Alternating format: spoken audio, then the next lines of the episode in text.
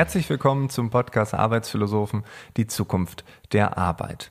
Wir beschäftigen uns mit dem Glück, das ist der aktuelle Schwerpunkt und heute ist Oliver Haas zu Besuch. Oliver hat ein Buch geschrieben über Corporate Happiness, er hat ein Unternehmen gegründet und er versucht, das Thema Glück und Wohlbefinden in die Unternehmen reinzubringen. Das macht er auf verschiedene Arten und Weisen. Er hat sehr viele Unternehmen kennengelernt und deshalb habe ich mit ihm auf dieser Metaebene gesprochen. Erstmal, wie kommt man zu diesem Thema? Warum ist man auf einmal so angezogen von dem Thema Glück, von dem Thema Wohlbefinden? Und auf der anderen Seite, was macht das mit Unternehmen? Was macht das mit einer Kultur? Genau darüber reden wir. Es ist ein Weitblick mit ganz vielen tiefen Spitzen. So würde ich das Gespräch beschreiben. Ja, ich möchte gar nicht mehr sagen. Ich wünsche jetzt einfach ganz viel Spaß mit Oliver Haas. Oliver, ich habe äh, die erste Frage an dich. Ähm, wie bist du zu dem Thema Glück gekommen? Gibt es da so einen, diesen einen Moment, äh, der dich zur Erleuchtung geführt hat? Äh, waren es verschiedene Stufen, die du erklimmen musstest, um dann zu sehen, okay, das ist ja ein spannendes Thema. War es irgendein Zufall? Wie kommt man dahin? Hm. Ja, also es ist auf jeden Fall so, dass das was mit, meinem, mit meiner persönlichen Vergangenheit zu tun hatte. Ich bin ja zum Studium gekommen, äh, der Betriebswirtschaft und Finanzen und Controlling eigentlich eher also nicht durch die Frage, dass ich mich so gefragt habe, so was will ich genau im Leben machen, sondern ich glaube, unbewusst war da so eine Idee dahinter, dass ich so an den Schalthebeln sitzen möchte, wo die großen Entscheidungen getroffen werden, ne? also die Schalthebeln der Macht. Und äh, so bin ich dann in dieses Studium reingegangen und dann habe ich gemerkt, dass ich da auch gute Noten schreibe. Das ist irgendwie so passiert. Und dann war ich dann plötzlich in einem System drin und habe mich daraufhin bewegt, eigentlich durch ein gutes Studium dann auch mit den Arbeitgeber aussuchen zu können und mehr oder weniger im Außen dann viel Erfolg zu schaffen. Also ich habe dann, ich habe dann promoviert, ähm, bin sogar Professor dann geworden, weil ich dachte, und da komme ich gleich dazu, was ich mir alles so dachte, was dann kommt. äh, ich habe eine Firma gegründet, ähm, habe eine Doktorarbeit geschrieben über, über Fußballunternehmen, habe bei Bayern München mitgeholfen, das Controlling aufzubauen, habe bei Hertha BSC in der Geschäftsführung mitgearbeitet. Ähm, und das war alles, deswegen erzähle ich das so ausführlich, so alles im Außen eigentlich waren das sehr, sehr tolle Geschichten. Die haben mir schon auch Spaß gemacht. Es war aber irgendwie darauf ausgerichtet, so etwas zu erreichen. Und das, was ich erreichen wollte, habe ich aber irgendwie nicht erreicht. Und es gipfelte dann, weil du gerade nach einem Moment fragst, es gipfelte dann, dass ich dann eines Morgens im Bett lag und mir gedacht habe, ach, ich irgendwie stehe jetzt heute nicht auf. Also ich habe äh, keine Lust, in die Arbeit zu gehen. Das hielt dann wirklich so zwei, drei Tage an. Ich habe dann mehr oder weniger so getan, als ob ich krank gewesen wäre, was ich gar nicht war. Und das Interessante war, dass ich gar keinen Grund da drin gesehen habe, woher das denn kommt, dieses komische Gefühl, also dieses ausgepowert, ausgebrannt sein. Und äh, von meinen Freunden und meiner Familie konnte das ja auch keiner sagen, weil die alle gesagt haben, hey, du hast doch alles, du hast einen tollen Job, du verdienst gut, äh, machst Wahnsinnssachen, äh, du hast eine nette, tolle Freundin, super Familie, riesen Freundeskreis, Partys gemacht, Geld war da, also eigentlich alles im Außen war perfekt, aber ich habe mich gar nicht danach gefühlt. Also ich war unglücklich. Und da hat, das war mit Sicherheit so ein allererster Gedanke, der mir da hochkam, so ich muss irgendwas ändern, weil so geht das nicht weiter. Und dann gab es natürlich im Laufenden dann natürlich klar viele Momente und auch, weiß nicht, Seminare und was ich dann alles auch so gemacht habe. Und auch, ich bin dann später auf die positive Psychologie, über die wir sicher ja auch noch etwas sprechen werden, dann auch gekommen. Aber das kam schon aus einer, aus einem inneren Erleben heraus. Und dieses Gefühl, nicht glücklich zu sein, wie, wie hat sich das so offenbart? War das so, dass du irgendwie das realisiert hast, oh, ich feiere hier eine coole Party, aber ich bin hier falsch oder, oder wie, wie hat sich das angefühlt? Ja, also auf der einen Seite war das ein sehr geringes Energielevel, was mhm. ich bei mir gespürt habe, dass einfach die, ja, die Power einfach nicht da war. Ich bin sehr schnell dann müde geworden, habe dann trotzdem natürlich weitergemacht, aber habe gemerkt, dass so, naja, der Akku einfach nicht so schnell wieder auflädt und zum Teil auch gar nicht auflädt. Das war bestimmt die eine Sache. Und die anderen waren, dass es bei mir einfach starke Schwankungen, starke Stimmungsschwankungen gegeben hat. Also so Achterbahn war das eigentlich. Also es gab dann diese Phasen, wo dann alles gelaufen ist. Ich dann ach weiß nicht, dann den Uli Hoeneß getroffen habe und solche Leute und das hat mich wieder mega gepusht. Und dann gab's ähm, oder Party gemacht dann auch, da habe ich mich dann auch teilweise schon dafür sehr begeistert. Und äh, aber danach gab's dann genauso diese Tieffahrten, bei dem ich mir so dann gedacht habe, so pff, irgendwas stimmt hier ganz grundlegend nicht. Und das waren auch Phasen, wo es Ängste gab, wo es Sorgen gab. Aber die hatten sich eben nie so im Außen so begründet, dass mich da jemand verstanden hätte, die haben mhm. sich, also die Angst setzt sich dann ja auf irgendwas drauf und macht das riesengroß, was man, was aber andere nicht verstehen können, also die nicht vom Fach sind zumindest. Und dieses Achterbahnleben, das habe ich äh, eine Zeit lang gemacht und dann irgendwie gemerkt, dass, äh, dass ich diese Tieffahrten wirklich schwer ertragen kann. Und wie bist du dann da ausgebrochen? Also hast du dann alles weggeworfen? Hast du gesagt, äh, die Bundesliga weg damit, ich, ich suche jetzt einen anderen Weg? Wie bist du damit umgegangen? Oder war das auch eine Phase der Konsolidierung, des Suchens? Gab es auch da Übergänge? Ja, naja, also erstmal, und das war vielleicht das Gute auch dran, also ich halt jetzt nicht so viel von Sternzeichen, aber vielleicht war es da doch tatsächlich, wenn so Sternzeichen Widder.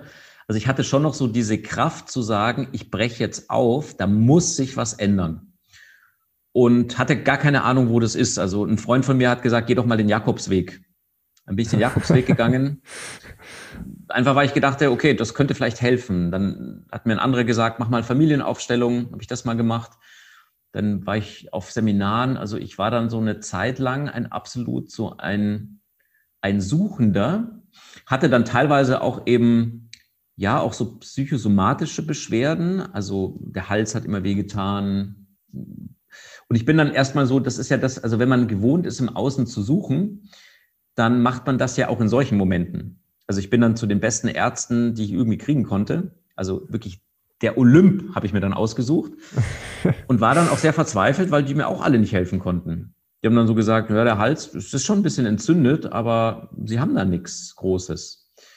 Und es gab dann schon Stimmen, auch ne, von Coaches und äh, Menschen, an die ich mich dann gewandt hatte, die auch Ahnung von ihrem Fach haben, die dann so meinten, na ja, also da suchst du vergeblich da außen. Du musst mal woanders suchen, ne? nämlich in dir drin. Das habe ich schon gehört, aber das habe ich überhaupt nicht verstanden, weil ich so drauf gepolt war, äh, so in so einer Art Nützlichkeitsdenken. Ne? Ich habe irgendwas, da gibt es irgendwen, zu dem ich hingehe, äh, der hilft mir dann und dann ist es wieder gut. Und das habe ich wahrscheinlich gebraucht. Das war dann schon eine sehr lange, schmerzhafte Phase, auch eine verzweifelnde Phase, weil ich ja dann irgendwie das Gefühl hatte, da kann mir gar keiner helfen.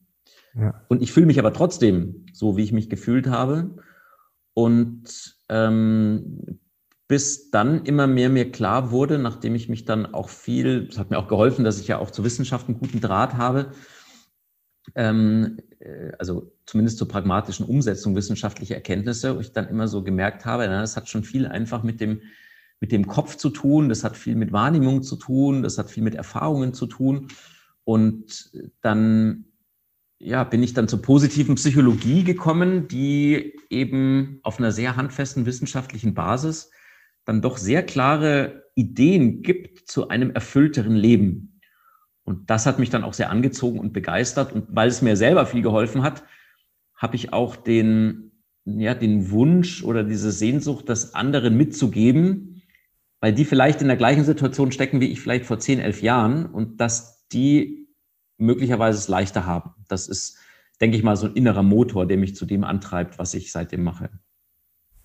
Okay, finde ich auch ganz stark und logisch, weil du hast etwas erlebt und aus diesem Erfahrungswissen, aus diesem Erleben kreierst du jetzt äh, ja eine Dienstleistung. Du baust ein Unternehmen, du hilfst anderen Menschen, anderen Unternehmen, ähm, ja die Sicht nach innen vielleicht hinzubekommen. Darüber wollen wir ja definitiv sprechen.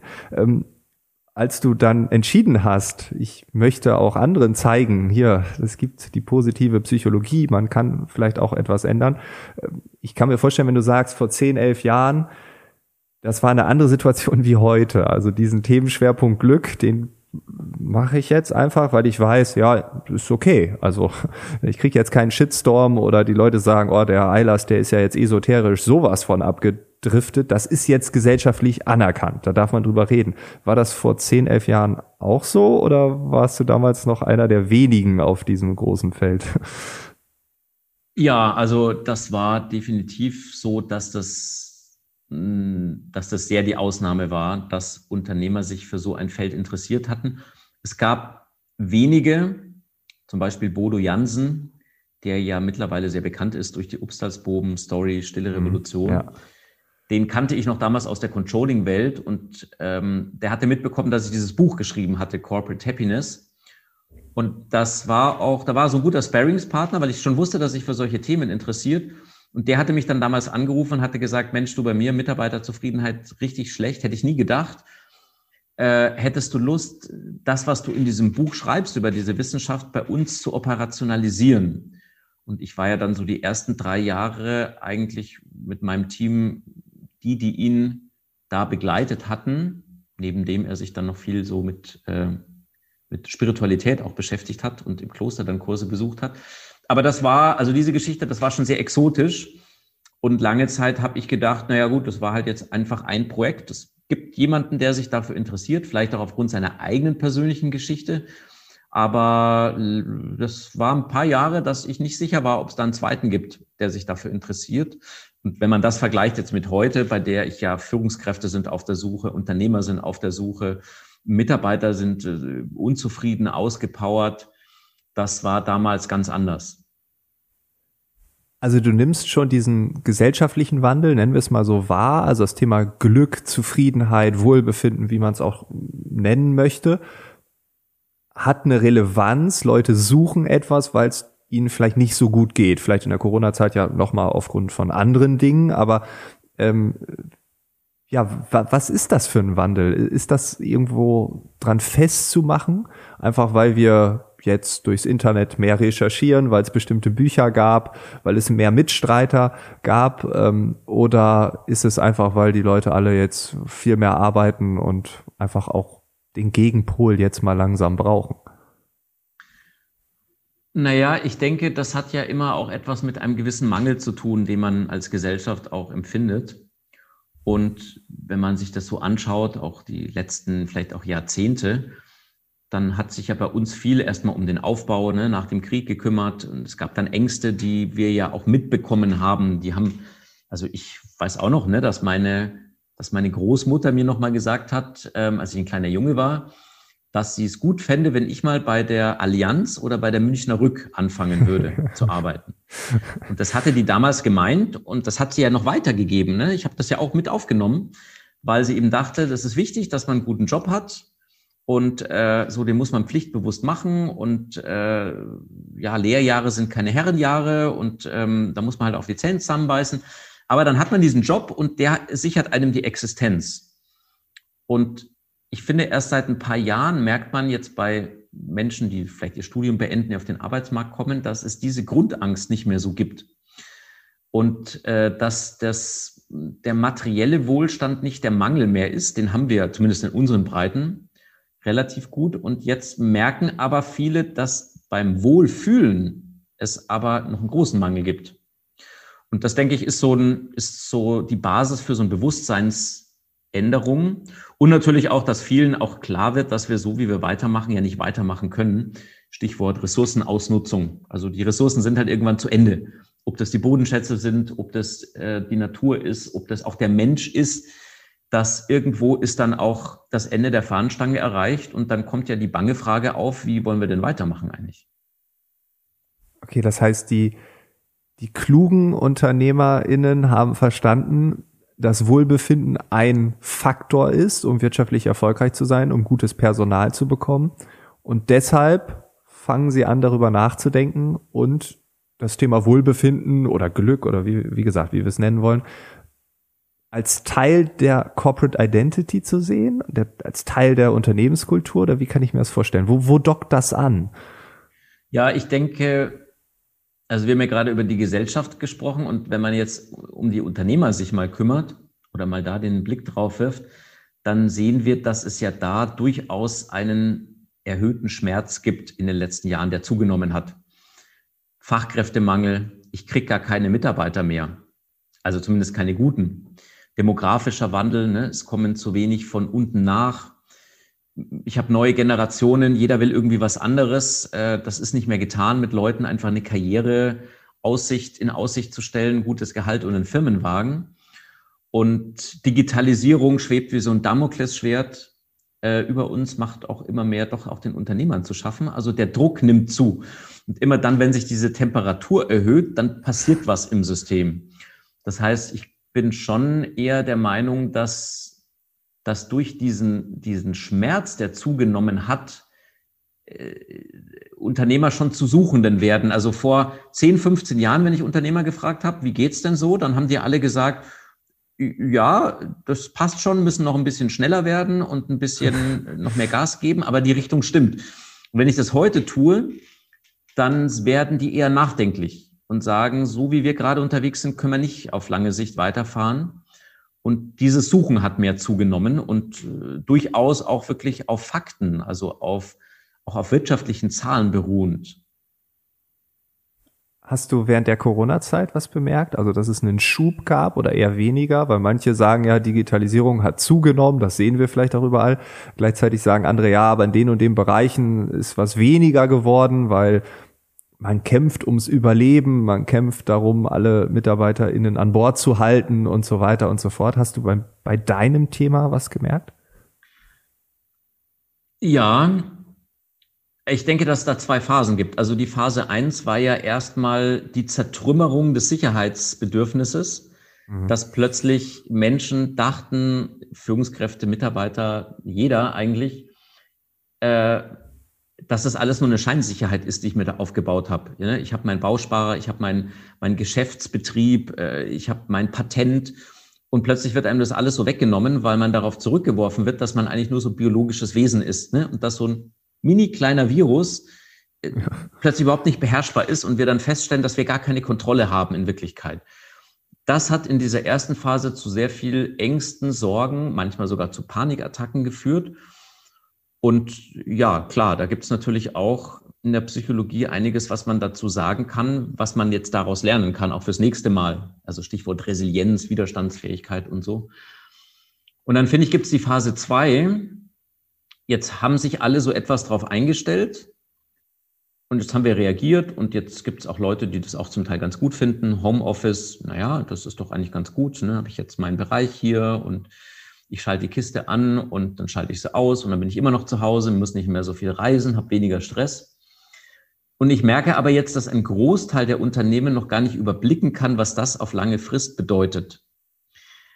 Also es ist jetzt sehr stark wieder getrieben vom Effizienzgedanken. Ist doch eigentlich super, wenn meine Mitarbeitenden im Homeoffice sitzen. Ich habe also neulich mit einem aus einer Bank gesprochen, der gesagt hat, wir schalten um 8 Uhr schalte ich den Rechner an und ich schalte ihn um 20 Uhr aus. So lange habe ich noch nie gearbeitet. Und meine Vorgesetzten, die stellen mir Termine ein, die sehen mein Recht, also die sehen, was ich, was ich, was ich frei habe an, an Arbeitszeiten. Und da wird mir einfach eine, äh, eine Telco, eine Websession reingesetzt da werde ich gar nicht mehr gefragt, weil es ja klar ist, ich bin ja zu Hause. Also ich muss ja available sein. Es gibt gar keinen Grund mehr. Und dazu kommen natürlich noch diese Identifikationsschwierigkeiten. Also früher sind wir ja dann in die Firma gefahren und haben ja ganz viele Erlebnisse dort gehabt. Das Gespräch mit dem Pförtner, der Gang äh, zum Mittagessen, ähm, also sehr viel auch gesellige Zeit, die Raucherpause. Und das alles hat uns ja auch in so eine naja, auch in so eine Welt äh, gebracht, die so Sinn gab und die war auch mit dieser einen Firma dann äh, verbunden. Und das fällt jetzt weg und die, also ich bin der Meinung, dass es eine Welle geben wird, da werden wir noch ein bisschen drauf warten, äh, was das an psychischen Themen quasi bringt, die wir dann irgendwann wieder mal in Ordnung bringen müssen. Also jetzt scheint es sich relativ gut eingegroovt zu haben. Und nachdem wir das erste, also Phase 1 überstanden haben, aber ich glaube, dass da noch was kommt und dass die Bedeutung des Themas, über was wir heute sprechen, dass die in Zukunft auf jeden Fall noch deutlich zunehmen wird. Das ist ja auch das, was man bei manchen ganz gut erkennen kann. So dieser Klassiker, irgendwie zwei kleine Kinder, äh, ein Kind geht in die Kita, das andere auf die Schule äh, oder in die Schule. Und da merkt man das. Da sind Leute schon irgendwie komplett am Anschlag gefahren und, und äh, kriegen alles noch irgendwie unter den Hut, weil man irgendwie abends bis elf noch irgendwie schrubbt. Und ähm, ja, das ist ganz offensichtlich und denen geht's nicht gut. Und ne, aber was ist mit denen, die alleine wohnen und einfach seit Monaten irgendwie keinen menschlichen Kontakt mehr hatten, keine Freude und so weiter und so fort. Also ich bin da bei dir. Ich glaube, da gibt es ganz viel Nebel, was wir auch gerade gar nicht irgendwie wahrnehmen können, weil es erstmal ums große Ganze geht, erstmal das erste Problem lösen und dann kommen wie bei einem Erdbeben. Also man hat ein Erdbeben, dann gibt's ja tendenziell danach noch ein paar Nachbeben. Ähm, und ich glaube, auf psychischer Ebene äh, kommen da noch die Fälle, die nicht so offensichtlich sind. Weil ich glaube, die offensichtlichen, die debattiert man, die hat man schon auf dem Schirm. Nichtsdestotrotz wird da oft auch nichts gemacht. Das äh, habe ich auch schon in äh, Gesprächen mitbekommen. Also wenn mir manche ihren Arbeitsalltag äh, da vorstellen, dann denke ich auch, oh je, ja, ich weiß nicht, ob es so gut ist, wenn du nachts um, um zwölf da noch die Excel-Tabellen ausfüllst, weil am nächsten Morgen um sieben das jemand haben will, ähm, wo du natürlich dann auch in dem Meeting bist, ne, und gerade auch mit der internationalen Verschiebung und dieses ich darf keine Freizeit mehr haben, weil wir alle dürfen ja keine Freizeit haben, ist ja kein Argument, Freizeit haben zu dürfen. Ne? Also das ist ja auch irgendwie zu kurz gedacht. Ähm, also da, das, das sehe ich ähnlich wie du. Ähm, wenn wir jetzt aber wieder so ein bisschen positiv auf die, auf die, auf die ganze Geschichte schauen wollen, du hast den Begriff positive Psychologie ja schon genannt. Ähm, vielleicht kannst du noch mal ganz kurz erklären, warum das für dich so eine Faszination hat und vielleicht so diesen Kern der positiven Psychologie erläutern, dass wir auch alle irgendwie das gleiche Bild haben.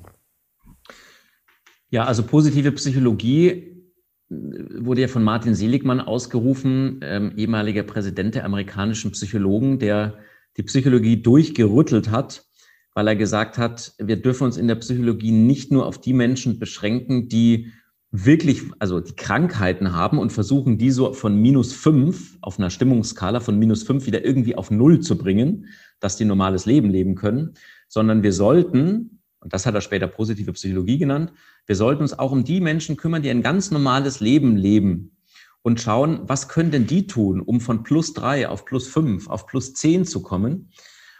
Ähm, und äh, es hat sehr viel damit zu tun, den Blick auf die positiven Ausreißer zu legen und die zu studieren. Also ich mache mal ein Beispiel. Äh, die meisten Ehen in Deutschland werden geschieden. 50, 60 Prozent Scheidungsquoten. Und normalerweise fragt man jetzt, warum ist das so? Da gibt es auch viele Begründungen dafür, aus denen man aber nichts richtig lernen kann. Die positive Psychologie würde jetzt sagen, es gibt aber auch Paare, die sind seit 40 Jahren verheiratet und die sagen, jedes Jahr bin ich noch glücklicher als im Jahr davor. Und die positive Psychologie würde sich jetzt nicht für den Durchschnitt interessieren, der sich oft scheiden lässt, sondern würde sagen, lass uns solche Paare mal, mal angucken, ob wir von denen was lernen können. Oder ob die einfach andere Gene haben, dann ist es nicht spannend, was die uns zu sagen haben. Und bei den meisten Untersuchungen sind aber sehr viele Sachen entdeckt worden.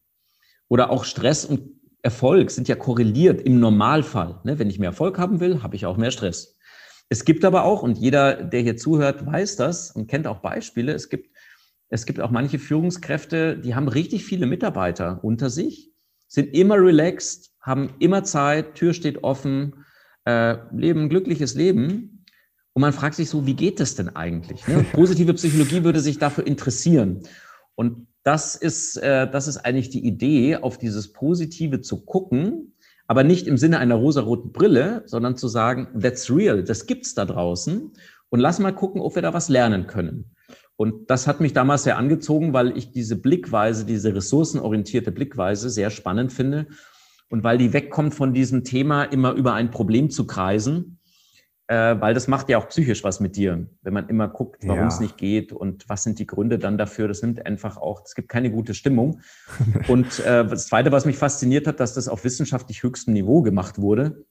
Das heißt, es ist so ähnlich wie wenn man jetzt Arzneimittel bei uns äh, äh, einführen möchte, dann müssen da ja ganz viele Tests gemacht werden, ne? Placebo-Tests, äh, kontrollierte Studien. Und das Gleiche haben die positiven Psychologen auch gemacht. Also das sind keine Meinungen von Autoren, das ist nicht irgendwie eine persönliche Idee, sondern das ist wirklich ganz, ganz harte Statistik.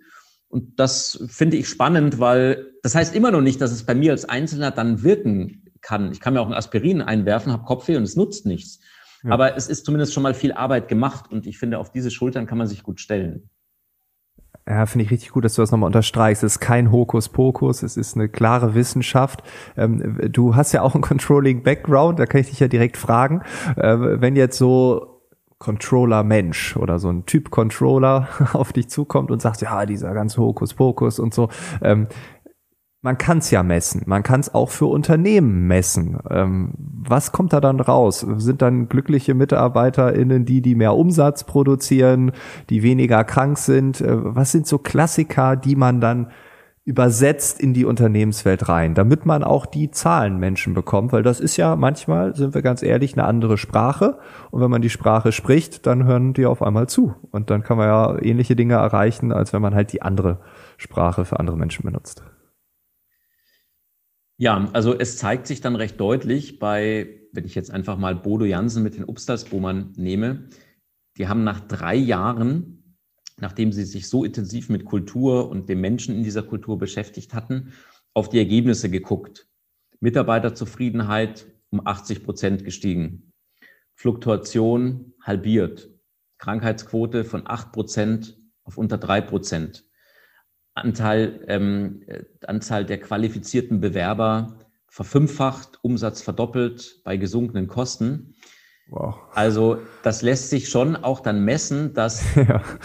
glücklichere Menschen erfolgreicher sind, weil sie mehr Spaß haben, weil sie mehr Freude haben, weil sie mehr dabei sind, weil es nicht einfach nur ein Job ist, den man macht. Jetzt hast du aber was Zweites angesprochen und das ist natürlich ein spannender Punkt. Ähm, wenn jetzt jemand vom Mindset her in diesem Zahlen, Daten, Fakten-Thema ist ähm, und der das jetzt tut, weil er denkt, ach, das ist doch irgendwie super, Umsatz verdoppeln, hört sich gut an, dann funktioniert es nicht auf die gleiche Art und Weise, wie derjenige sich das erhofft. Weil ähm, das merken die Mitarbeiter in diesem Unternehmen, dass das dem eigentlich nicht um die Mitarbeitenden geht, sondern dass es ihm eigentlich darum geht, um das Ziel. Und Mitarbeiter sind wieder Mittel zum Zweck. Und wenn das ein Mensch erlebt, dann merkt er, dass das ja eigentlich nur Nützlichkeitsüberlegungen sind. Andersrum ist es aber, wenn ein, wenn ein Unternehmer das tut, weil er davon inspiriert ist, dass Menschen ein erfülltes Leben haben sollen, auch in der Arbeit, dann ist der Nebeneffekt einer solchen Kultur plötzlich ganz erstaunliche betriebswirtschaftliche Gewinne. Aber es ist ein sehr feiner Unterschied, der stark was mit der Haltung zu tun hat, desjenigen, der da drauf guckt, mit der inneren Einstellung. Und, ähm, und da, also ich frage sogar die Leute, ich arbeite nicht mit Unternehmern zusammen, wo ich das Gefühl habe, der ist persönlich noch gar nicht so weit, weil am Schluss würde dann auch wenig rauskommen. Und äh, deswegen, das ist kein Tool, was man sich jetzt so einkaufen kann, sagen, okay, was kostet das? Das beauftrage ich jetzt einfach und man selber hält sich da raus, man ist schon Teil in diesem System. Und deswegen kannst du nicht so leicht Leute überzeugen, selbst wenn du die Zahlen hast. Weil solche Menschen, wenn der innerlich da nicht überzeugt ist, dann wird der sagen, ja, das kann man nicht vergleichen. Hotelgruppe und uns kann man nicht vergleichen. Wenn du ihm was vorrechnest, wird er sagen, ja, das musste man anders irgendwie berechnen. Also es gibt diese Zahlenbasis und trotzdem reicht sie nicht aus, dass man jetzt jeden aufgrund der Zahlenbasis eigentlich die Augen öffnen könnte da gehören noch ein paar andere Faktoren dazu. Mhm. Okay, das ist das Fundament. Und wenn man dieses Mindset, wie du es nennst, mitbringst, was kann man dann ganz konkret tun? Was sind so Maßnahmen, die ja wahrscheinlich individuell sind? Und wenn du in Unternehmen gehst, gibt's ja nicht dieses eine Konzept, was du immer wieder ausrollst, sondern ähm, aber so, so ein paar Beispiele, dass wir das so ein bisschen greifen können. Also was kann ein Unternehmen ganz konkret tun, um MitarbeiterInnen zufriedener zu machen? Ja, also da habe ich mich tatsächlich lange mit beschäftigt und ich glaube, das ist sogar einer der interessantesten Fragen, weil die Themen an sich, die sind bekannt. Es geht um Sinn, es geht um Stärkenorientierung, also Wörter, die auch viele schon gehört haben. Nur die Frage ist, wie kriege ich das in so eine ganze Organisation rein? Mhm. Und da habe ich wirklich, ich hatte es ja schon erwähnt, mit Bodo Jansen und den Upsalsbohmann haben wir viel ausprobiert. Und am Anfang sind wir gescheitert. Am Anfang hatten wir die Idee, wir schulen jetzt einfach die Führungskräfte, also Hoteldirektoren, Abteilungsleiter, und denen geben wir ein Coaching in positiver Psychologie. Und die Hausaufgabe ist, dass die das in die Teams bringen. Und das hat überhaupt nicht funktioniert. Also in manchen Teams hat sich tatsächlich was getan, aber da war die Führungskraft dieses Teams, als wir uns die angeguckt hatten, waren wir uns einig, dass die vorher auch schon das Thema spannend fand. Und in großen anderen Bereichen hat es einfach keinerlei Wirkung hinterlassen. Und dann haben wir das umgedreht und sind auf die Freiwilligkeit gegangen. Und das hat den großen Durchbruch dann gebracht, dass wir gesagt haben, wir fragen einfach Menschen in diesem Unternehmen, wer hätte Lust, sich ein Jahr lang mit positiver Psychologie zu beschäftigen? Wer hätte Lust, sich mit sich selber auseinanderzusetzen, ja. sich Fragen zu stellen, warum bin ich auf der Welt? Habe ich eine persönliche Vision? Ähm, welche Stärken habe ich? Welche Talente habe ich? Und lass uns die finden, die das am meisten wollen. Also die dazu eigentlich eh schon passen. Aber egal, wo die sitzen. Das kann auch ein Praktikant sein, es kann ein Azubi sein, es kann jemand sein, der erst drei Monate dabei ist. Das ist uns egal, aber wir, wir haben dann auch einen großen Bewerbungsprozess gemacht. Man konnte da nicht einfach mitmachen. Man musste wirklich eine Bewerbung schreiben, warum ich diesen Platz haben möchte. Und die haben wir dann ausgesucht, auch geguckt, dass die übers Unternehmen so ein Stück weit verteilt sind und haben denen dann auch gesagt, wenn ihr das macht, ähm, wir wollen auch, dass ihr dann Kulturbotschafter seid in diesem Unternehmen, also dass ihr dafür Verantwortung übernehmt. Es war völlig freiwillig, es gab keinen Bonus, wenn man mitgemacht hat, es gab keinen Malus, wenn man gesagt hat, das ist nichts für uns. Und das hat aber den großen Unterschied gemacht, weil diese Botschafter, die an sich selber gearbeitet haben, die also die Vorbild auch waren, die versucht haben, auch andere zu inspirieren, die haben dann das Heft in die Hand genommen und die haben dann mehr oder weniger quer zur Struktur, quer zur Führungsstruktur dazu beigetragen, dass diese, dass diese Kultur sich verändert hat. Also würdest du sagen, ohne Freiwilligkeit geht's nicht? Das ist so eine notwendige Bedingung? Beim Thema Führung geht's nicht ohne Freiwilligkeit. Also Management schon. Da gibt's Pflicht, da gibt's auch ganz klare Erwartungen. Ne? Wir haben den Prozess, das muss fertig werden, das darf, das darf drei Tage äh, dauern ähm, und äh, wir müssen in dem und dem Budget bleiben. Da kann es ganz klare Erwartungen und Vorgaben geben, aber nicht im Bereich dieser persönlichen, dieses persönlichen Wachstums oder auch der Führung, ähm, weil da kriegst du sofort Widerstände. Und du kannst auch nur mit einer Gruppe eigentlich gut arbeiten, die alle in dieser Gruppe davon angetan ist, zu sagen, ich stelle mich selber auch in Frage, aber mich interessiert es, wie ich besser mit meinen Mitmenschen, wie ich besser mit mir umgehe und dann passiert auch viel zwischen diesen Menschen in dieser Gruppe. Ja, ich glaube auch, das ist so eine Energie, die dann fließt und da reicht ja eine Person, die da irgendwie rumstört und die ganze Energie ist unterbrochen. Ne? Also ich glaube auch, ähm, ja, okay, also das Thema Freiwilligkeit, das nehme ich jetzt hier mit, äh, ganz dick unterstrichen. Ähm, eine letzte Frage habe ich noch an dich. Wenn du jetzt an dich denkst, du als Individuum. Du hast ja sehr viel erlebt, du hast ja auch äh, schon von deiner Geschichte berichtet. Was macht dich glücklich in der aktuellen Zeit? Ist es die Arbeit? Sind es ganz andere Dinge, kleine, große? Ja, also, also ich kann mich noch zurückerinnern, als dieser, dieser Lockdown dann kam und ich dann ja auch im Homeoffice saß, abgeschnitten von der Welt und dieses Gefühl in mir hochkam, mir geht's richtig gut, da habe ich irgendwie war ich so etwas verwirrt am Anfang, weil ich dachte, hör, wieso denn eigentlich? Es müsste doch jetzt eine Katastrophe sein. Aber da habe ich schon gemerkt, dass einfach viel Stress, den ich in meinem Leben normal habe, dass ich den gar nicht so mitbekommen habe. Also Reisetätigkeiten beispielsweise, ne? Also diese Zacken, diese Ausschläge, äh, mal ein bisschen weniger, mal ein bisschen mehr gereist, das habe ich schon mitbekommen. Aber dass es mal ganz weg sein kann, das gab es ja in meiner Welt überhaupt nicht. Ne? Und jetzt gab es plötzlich Erfahrungen, zu sagen, wie fühlt es sich an, wenn man vier Wochen am Stück und zwar nicht, weil man Urlaub hat, sondern weil man eigentlich trotzdem arbeitet, vier Wochen im gleichen Bett schläft, zu Hause ist, die Wohnung nicht verlassen muss oder nur zum Spazieren gehen.